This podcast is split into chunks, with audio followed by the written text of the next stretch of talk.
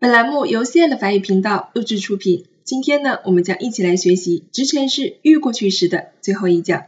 我们来看一看以 o e f 结尾的动词。让我们来看一下今天的第一个例词 savoir，知道啊，这是一个非常常用的动词。好，我们来看一下它的过去分词啊，过去分词变化比较大，我们要将后面的五个字母都去掉，只保留 s 加上字母 u，所以它的过去分词是 su，su。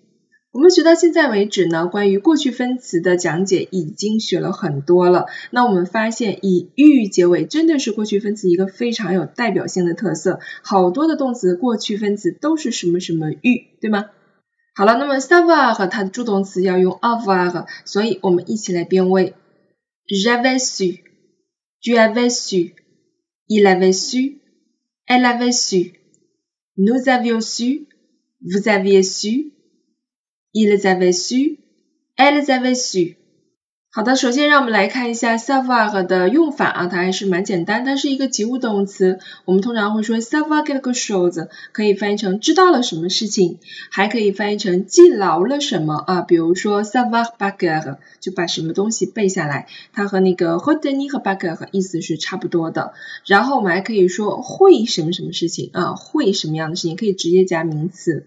此外呢，savoir 还可以加从句，它经常会使用在一个间接言语当中，比如说我知道他怎么怎么样了，或者是我不确定他是否会来，这都是间接言语当中会引用到的一些句子。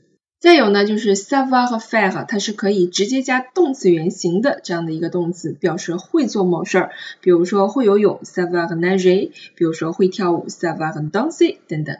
好了，让我们来看今天的例句。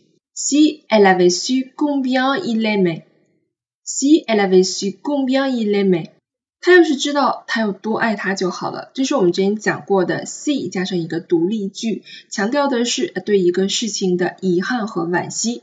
经常我们会说，哎，如果要是怎么怎么样就好了啊，我们就会用到这样的一个句型。那我们需要用到的是预过去式。好，接下来我们来看第二个例句：Si j'avais su danser, je t'aurais accompagné au bal。Si j'avais su danser, je t'aurais accompagné au bal。我要是会跳舞，就陪你去舞会了。好了，这个也是我们在学预过去时的时候给大家举的例句最多的一个了，就是条件式当中的一个使用。See 后面加从句用预过，然后我们的主句用条件式过去时，表示对过去事情的一个反向的假设，实际上并没有怎么怎么样的一个事情啊。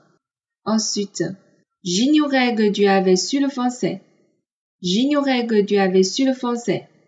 我之前不知道你是会法语的啊，那我之前不知道，这用了一个 l'imparfait，然后后面从句呢是你已经更早的就知道会使用法语，会说法语，所以这里用到的是一个预过。这里面其实我们可以加动词，比如说 tu avais su parler français 啊，这也可以直接加名词，直接加动词原形，都可以表示会一件什么事情哈。好的，接下来我们来看第二个例词，s'asseoir。做这个动词以前我们也是讲过的，之所以再拿出来，是因为自反代词的代词是动词，那么我们就确定它的助动词是要用 at 的，对吧？用了 at 就要注意性数配合和主语一致啊，大部分情况下。那么 assoir 这个动词它的过去分词是什么啊？变化也是比较特殊，它的过去分词是 assi，assi，它后面有一个不发音的 s。当我们做了性数配合之后，真的要小心它发音了，asses，asses。那么我们在做阴性的单数复数的时候，一定要注意这个 z 的发音啊。我们一起来变位：Je m'étais assis，tu t'étais assis，il s'était assis，elle s'était assise，nous nous étions assis，vous vous étiez assis，il s'était assis。And seated assise. OK，我们一定要注意这个读音上的变化啊，在口语当中，这样的动词不多啊，大部分加了 a、a、s 都不会影响到它的发音。好，我们来看例句啊，例句是蛮简单，它就是坐下这样一个意思啊。Elle commençait à parler quand elle s'était assise. Elle commençait à parler quand elle s'était assise.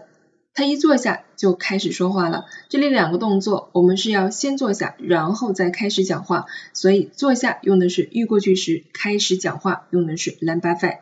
开始做某事儿，这里有个词组叫做 commencer à faire quelque chose。接下来，je m'étais assis par terre，je m'étais assis par terre。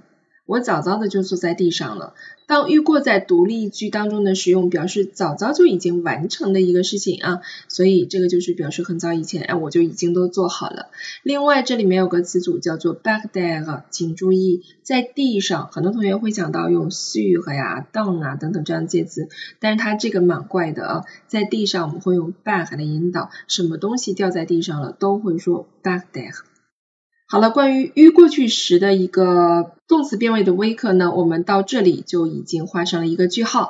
哎，它的变位其实蛮简单，只要你会 avoir 和 at 的 l'imparfait 的变位，然后再会一些动词过去分词的变化，那么这个变位你是没有问题的啊。你有 l a m b a 费和 le passé composé 这样的一个知识基础，呃，预过是没有问题的。那么这个时态最常用的一个条件就是表示过去动作之前发生的一个动作。